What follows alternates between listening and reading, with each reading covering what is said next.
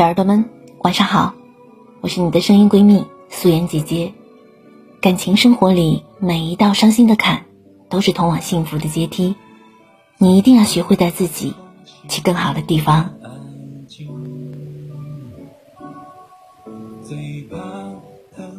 常穿的外套褪色了，爱吃的零食味变了，追过的小说完结了，喜欢的歌曲。下架了，暗恋的对象结婚了，曾经的好友淡忘了。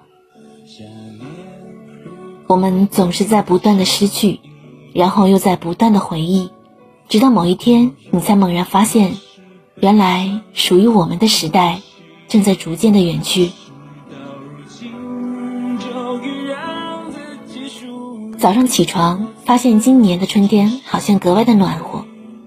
楼下晨练的大爷大妈们早已经脱掉了厚重的羽绒服，换上了轻便的薄外套。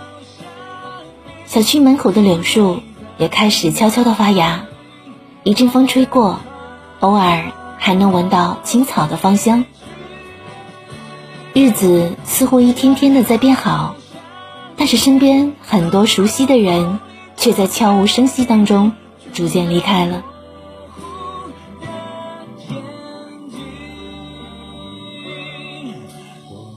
地铁站门口那个卖烤红薯的大叔，不知道从哪一天开始就没有来了。取而代之的是一对卖水果的中年夫妻。公司楼下那一家经常和同事一起去吃的面馆，前两天竟然毫无征兆的关门倒闭了。今天路过的时候，只看到里面黑漆漆的一片。就连每天来收垃圾的阿姨也换了新人。看起来有一点拘谨含蓄，似乎还有一点不适应。好像突然之间，那些我早已经习惯的陌生人就这样凭空的消失了。我甚至都还没有来得及跟他们再打一声招呼，再说一句再见。而这样的告别，几乎每天都在发生。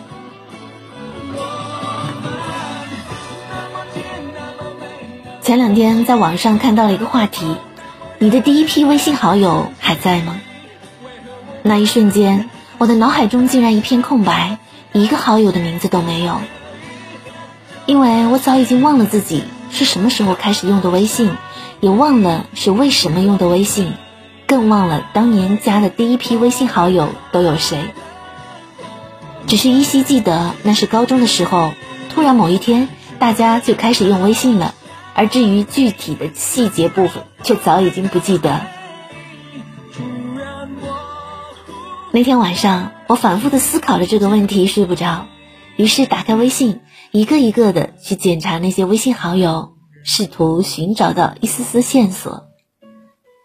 看完之后，我才发现，现在微信列表当中的人，要么是家人亲戚，要么是工作相关的同事朋友。要么是只有网名的陌生人，想要从中找出多年之前的好友，真的有点难。后来在一众不知名的网友当中，我突然翻到了一个网名小于四一三的人，那一瞬间我才反应过来，他就是我高中的同桌兼死党，而四一三是我当时专门备注的他的生日。只是没有想到，这么多年过去了。当初连生日都要用心记下的人，现在却早已经没了任何联系。记得高中的时候，我们俩玩的特别好，爱吃同样的零食，爱看同样的小说，甚至还喜欢同一个乐队。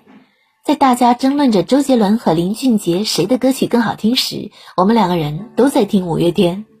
他最喜欢的歌曲是《知足》，我最喜欢的是《温柔》。一下课，我们就会拿着 M P 三，一人一个耳机开始循环的播放。如今再听这两首歌，竟然感觉鼻子一酸。原来我们已经断了联系这么久了。是从什么时候开始，我们的友情就按下了暂停键呢？又是从什么时候开始，我们彻底的消失在了彼此的生活当中？可能我们都不记得了。只是后来在听到五月天的歌曲时，都会不经意间想起对方，想起曾经那一段青涩美好的青春，然后想到现在渐行渐远的我们，还真是世事难料啊！明明当初说好了毕业后也要保持联系，但后来我们都没有做到。明明约定了要一起去看五月天的演唱会，但是后来身边换了其他人。明明都还保留着彼此的联系方式，可是谁都没有主动的去说过一句话。转眼间十年过去了，我们都长成了小时候羡慕的大人。却发现大人的朋友似乎越来越少了。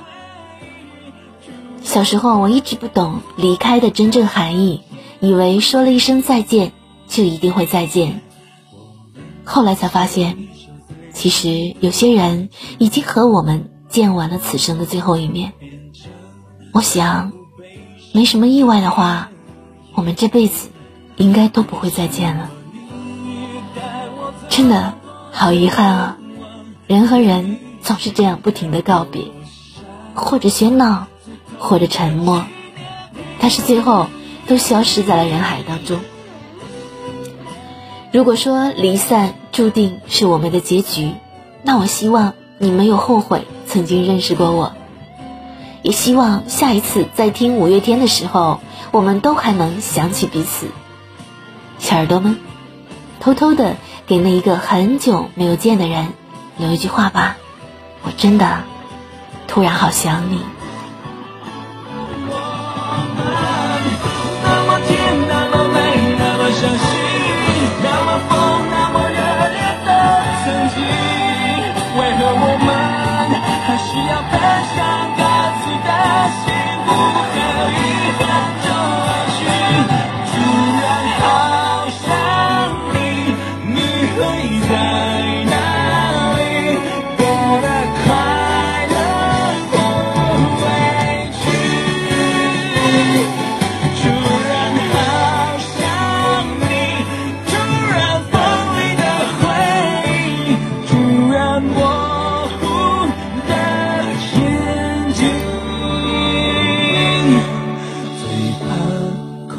雨突然安静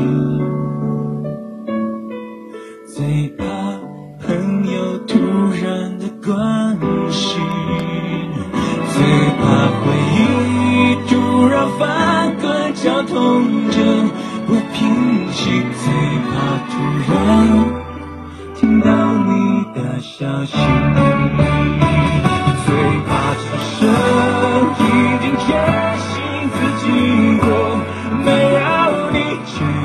突然听到你。